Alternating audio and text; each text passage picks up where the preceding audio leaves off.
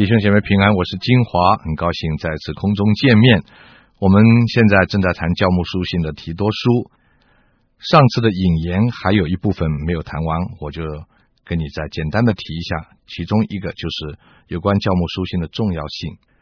教牧书信里面有很多有关于教会的伦理、牧养教会和维护真理的原则，都是历久不变的真理。到今天还是非常的重要，是我们参考很重要的资料。那么，教牧书信也是新约三卷书唯一写给传道人的指导教牧的原则。提摩太和提多都可以代表神的仆人，正在受训练的传道人，经常在各处牧养处理教会的问题，所以呢，他们需要根据真理而来的指导原则。所以保罗。所写给他们的，也正是我们传道人所需要的。还有教牧书信是唯一的历久弥新的神向教牧同工所提出来的智慧的，就是治理教会的启示。现在很多出版的书籍，关于牧养啦、管理啦等等的这些书籍呢，都不能够取代神自己给我们神仆人的这些启示。所以呢，我劝我们的同工在看那些行政管理啦、治理教会的那些书籍的时候呢，不要忘记要先下功夫在这三卷教牧书信里面。教牧书信还有一个特点，就是他们不但是注重教会的组织、行政管理，他还提供了我们这么做的属灵根据。接下来，我们就简单的谈谈提多书的教义。首先，提多书强调的教会。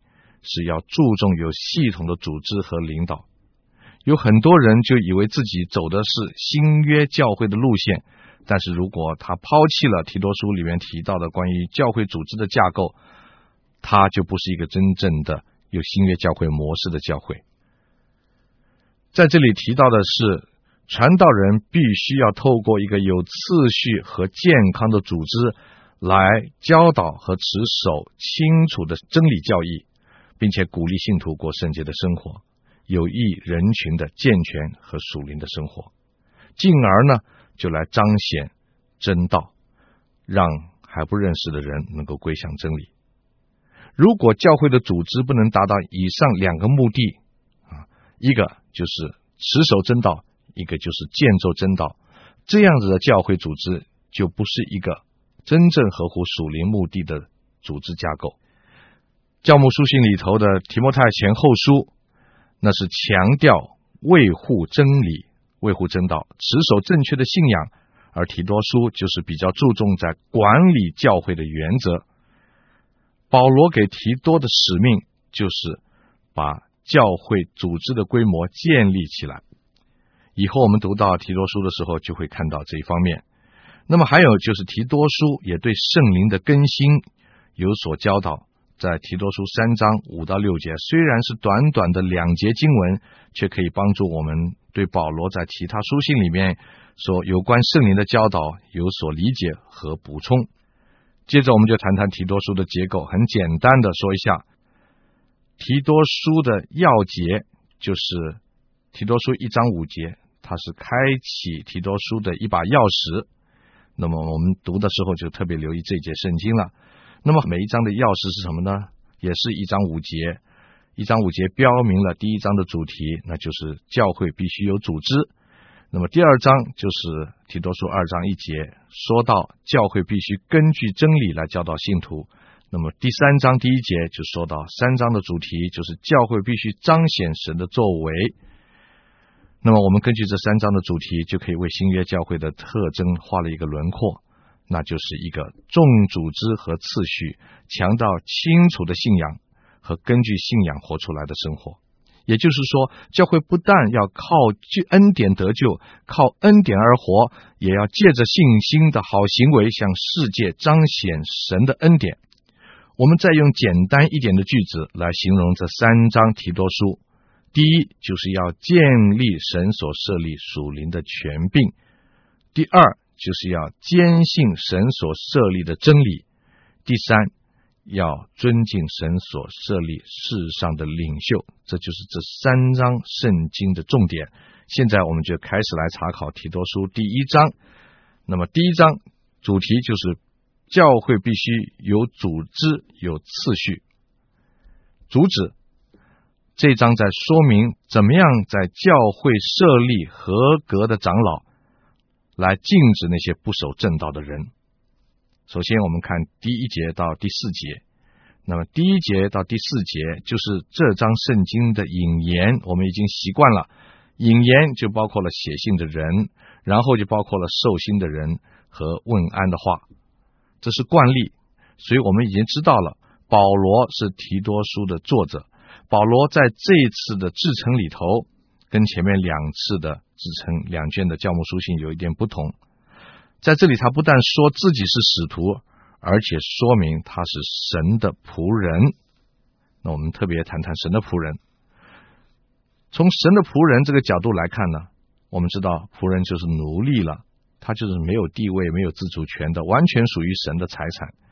他是一个没有权利自夸的卑微的人。那么从另外一个角度来看呢，仆人也是一个荣耀的称号，因为什么呢？因为神在历史历代以来，把这个称号赐给他的先知和属灵的领袖。啊，比方说在约书亚记第一章第二节，神称摩西为我的仆人；耶利米书七章二十五节也说，从前神一再差遣他的仆人，好，那出去啊做他的先知，到以色列人那里去。约翰福音第十二章二十六节也说，若有人服侍我，我父必尊重他。换句话说。能被神拣选成为一个仆人去服侍他，是一件荣耀的事情。父神会尊重他。保罗这个神的仆人，他主要的使命就是做使徒。使徒的意思就是一个全权代表差他的人的人，全权的去执行被主人授权的工作。那么我们在这方面呢，我们就不再多讲了。在这个引言的里面，保罗说到，他是凭着选民的信心和敬虔真理的知识啊。这两句话的意思是什么呢？就是说明了保罗传扬的目的。传扬的目的就是为了建立选民的信心。凭着这两个字也有为了的意思，在这里能够翻成为了的话，是更符合上下文的意思。虽然翻着平着，并没有违背。原文的啊，其中的一个意思，那么是为了能够选民的信心。那选民在旧约的时代是指犹太人呢？可是在这里很显然的，不是指单单的犹太人，而是所有信耶稣的人，是被神拣选的人。其实圣经里面好几次，保罗都用选民来称呼基督徒。如果你有时间的话，你可以去查考罗马书第八章三十三节，歌罗西书三章十二节，就知道了。那么，基督徒的信心和对真理的知识是一体的两面。神从来不鼓励人用无知的信心去盲从神，这是神把福音的知识赐给人的一个主要原因。人必须确定自己信的内容是不是真实可靠，这也是我们基督徒，也是我们基督教为什么这么注重属灵知识的原因。这也是提多书的一个主要的论点。那么。接着呢，保罗就用敬虔来形容真理的知识。我相信他是有意和那些不敬虔、传假道的人来把它区别出来。在这里，保罗说到，这应许是那无谎言的神在万古以前所赐的。那无谎言的神，就是也是针对假道的人所做的虚假而说的。那万古以先呢？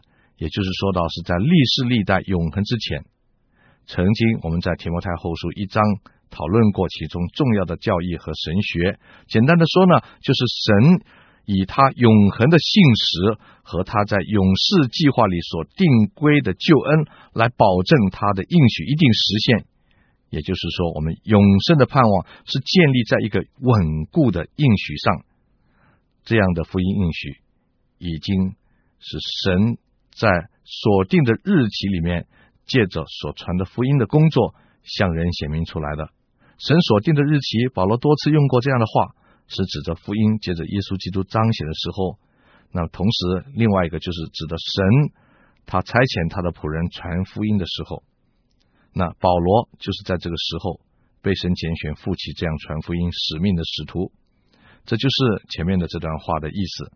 那么至于收信人及问安的话呢，在这里呢，我们很明显知道提多当然就是收信人，保罗称呼他像称呼提摩太一样，说是真儿子，也是合法的儿子。啊，我们已经在提摩太前书一章二节的时候解释过，这个合法性的根据呢是什么呢？这里说是他们共信之道，也就是说他们的共同信仰把他们连在一起，他们共同的信仰使保罗成为他们属灵的复兴，也成为他们教导他们的导师，也是一起传福音的同工。那么接着保罗的问安。基本上跟其他的地方问安也是相同的。不过在这里值得一提的就是第三节，保罗称神为我们的救主。可是第二节、十三节称耶稣基督为我们的救主。第三节、第四节又称神为我们的救主。第三节、第六节又称耶稣基督为我们的救主。这短短的几节经文呢，就让我们看见保罗的用心，就是说到耶稣基督就是我们的神。神就是我们的救主，是他们是统一的。那么这是一个很重要的神学啊。那么接着第五节到第九节就是我们这一章的主要的主题信息啦。要点就是说到教会必须有组织和次序。那么首先我们就谈谈这个信息的背景了，在第五节。我们已经说过了，它是开启整卷圣经的钥匙，也是说明这一章圣经的一个钥匙。那是什么呢？我来念一下：我从前留你在隔离底，是要你将那没有办完的事都办整齐了，又照我所吩咐你的，在各城设立长老。这里讲到两件事情，开启这张圣经的钥匙。第一个就是。保罗吩咐要把他从前曾经吩咐过的事情，要赶快的把它办好。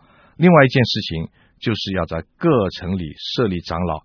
我们在这里我们就明白了，格里底的教会不是一个，而是有好几个各城嘛，就表示格里底的教会。当我们每一次说到的时候呢，都是指着各处的教会，而不是指着单一的教会。我们在导论里边已经说过，保罗在第一次罗马被囚的时候释放以后呢，和提多曾经到格里底去传道，不知道传了多久。不过等到后来教会纷纷成立以后呢，保罗就离开了，把提多留下来继续的牧羊。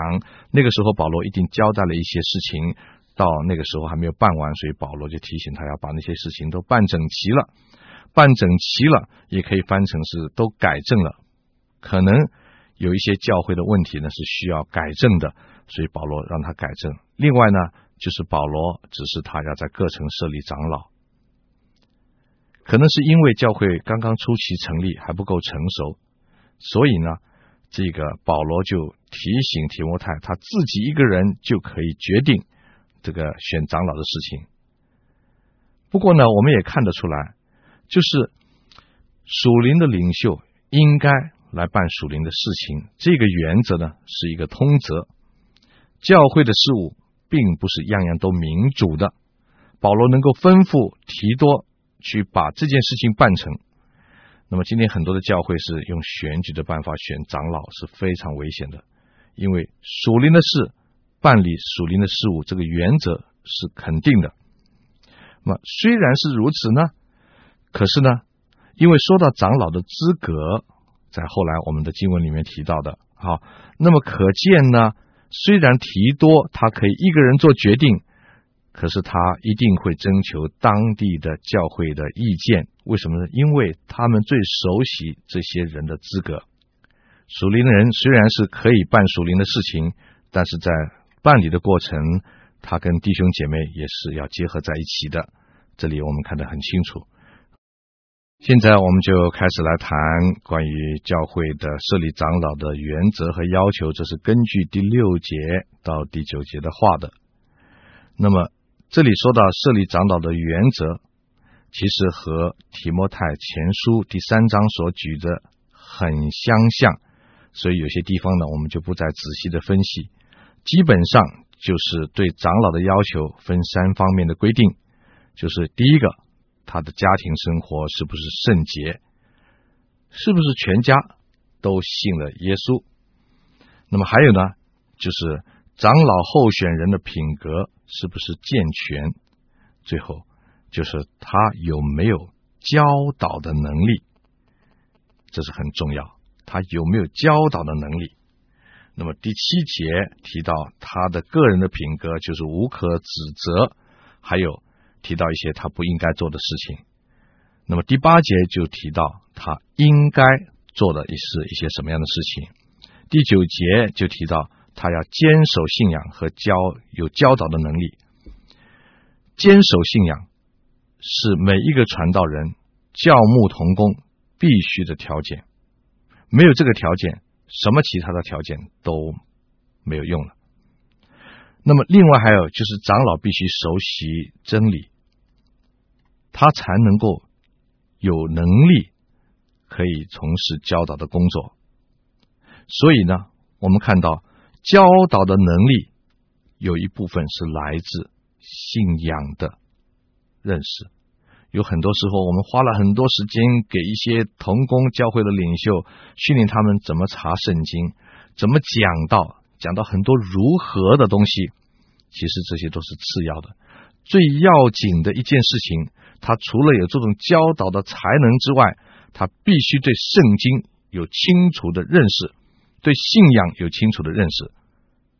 如果一个童工很会教，他对圣经的知识和信仰认识不清，那么他的才能教导的才能可能会变成教会的一个灾难，所以这是我们必须要注意的。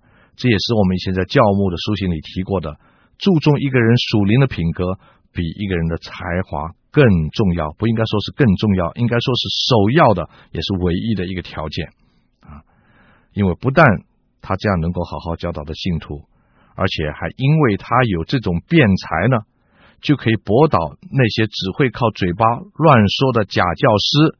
这是在第九节里面提到的，说又能把争辩的人都驳倒了。那意思就是说，他不但能够在对内能够教导，对外他对了那些假教师、假假信徒，甚至是。这个异端的教导的时候，他站在那里说话的话，有分量、有权威，可以驳倒他们，因为他圣经熟悉。我们有一个反省，就是今天的教会的长老，不但需要有个人的才干、品格、灵性等等的，那么同时呢，还有一件事情，这些客观的条件之外，还有一样，他对真理的信仰，还有他受的专业的训练，还有呢。他必须辩才无碍，才能够胜任这样艰巨的工作。长老对长老的要求实在是很大，对不对？传道人受过训练的不会讲道，因为他没有才能。好可惜，虽然才华不是最重要的，但是呢，有一大堆的真理，你不懂得怎么包装起来送到人的手上，还是会有问题的。所以呢，我们也要注重一个人他在这方面的恩赐。教导的工作是非常艰巨的。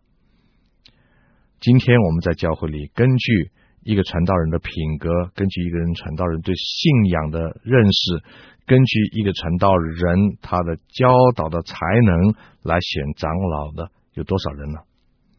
很多教会的长老，他们只会从事管理的工作，他们在社会上有名望，他们有行政管理的经验，他们就把世界的这套搬到教会里头来，结果呢，没有按照属灵的根据来管理教会。教会就出了问题，失去了初期教会设立长老真正的意思，真正的本意是什么呢？对内保守坚固信仰，对外用信仰去向人见证基督。我又重复了一次啊。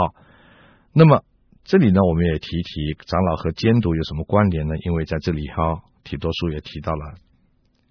在第五节那里先提到做长老的资格，到了第七节怎么又变成了监督的资格呢？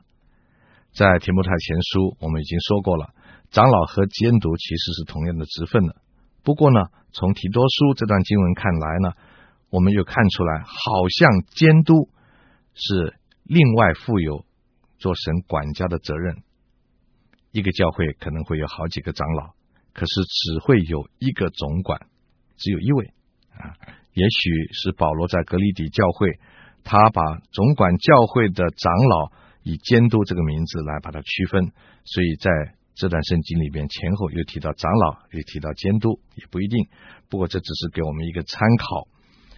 那么接着我们就要从第十节到第十六节讲到这个正题里面另外一段的题目，就是保罗指示提多要严格的禁止不守正道的人。其实设立长老的主要目的，就是为了这件事情。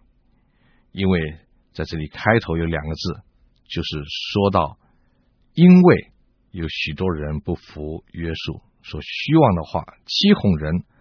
好，所以这个“因为”两个字是说明设立长老的目的，就是为了要建立起教会领导的权威，由长老来带领。阻止异端分子的搅扰，也可以说，长老在教会里主要的责任，除了教导之外，就是要保护、看守教会，抵挡不守次序的人和那些异端的分子。对今天我们教会来讲，这也是一个非常非常好的提醒。保罗在这里，他指示提摩太要毫不客气地阻止这些不服约束的人。保罗说：“这些人的口总要堵住，这是很不客气的话。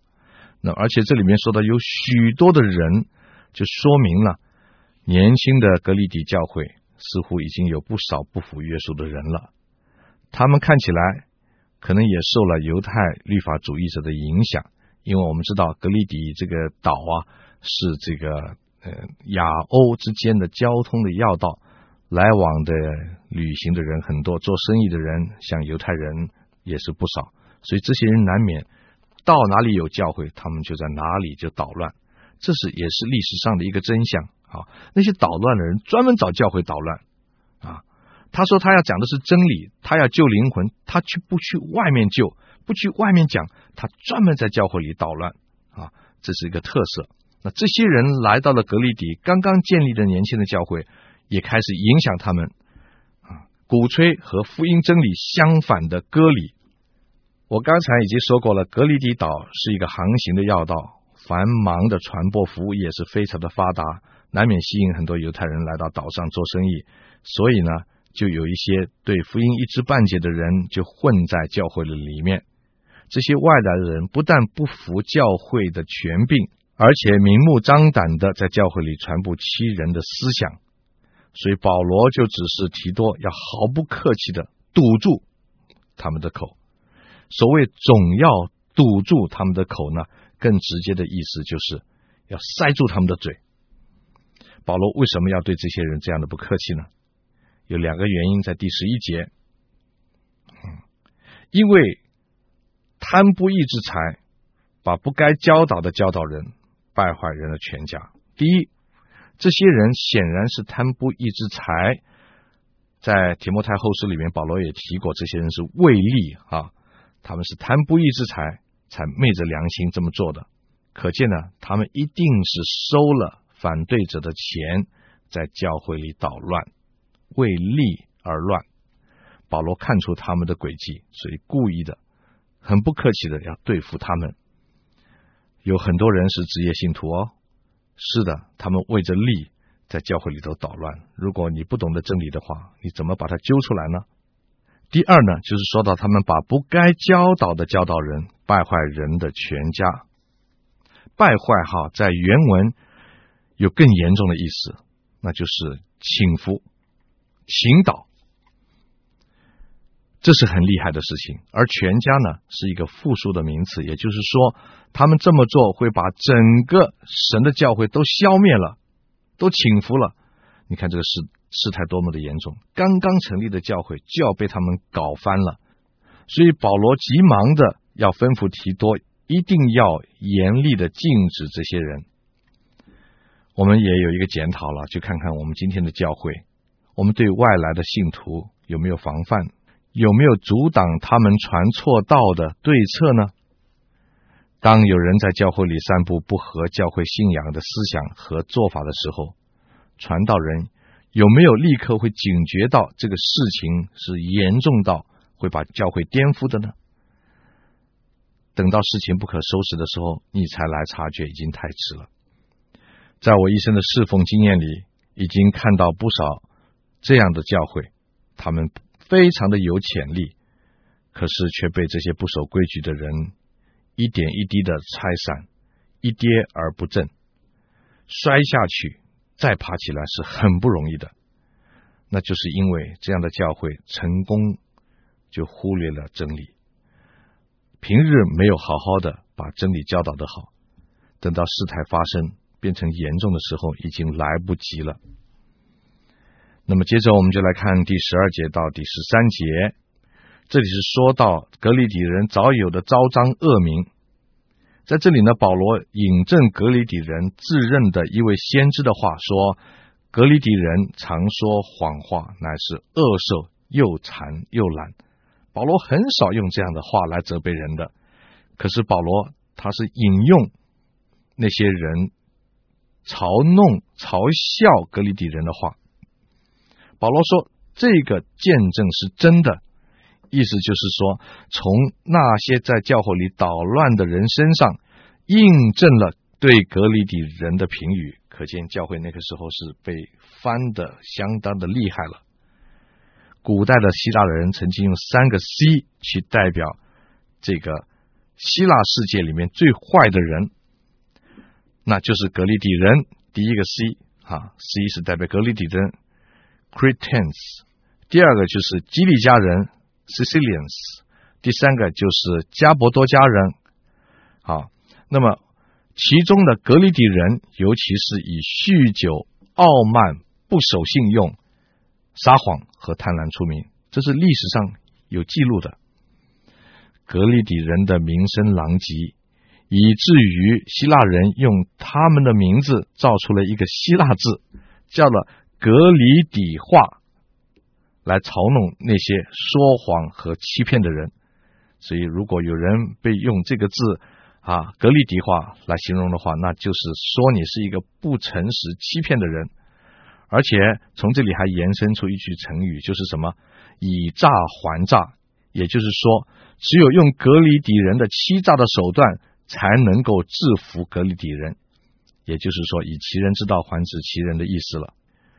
在六世纪的时候，有一位被誉为希腊七智之一的艾皮明尼德斯，曾经在歌颂希腊宙斯神的一首名诗里面。他的第一句就说：“格里底人真的是一年到头的说谎者。格里底人因为爱说大话、说白谎、自吹自擂和见利忘义，就出卖朋友而出了臭名。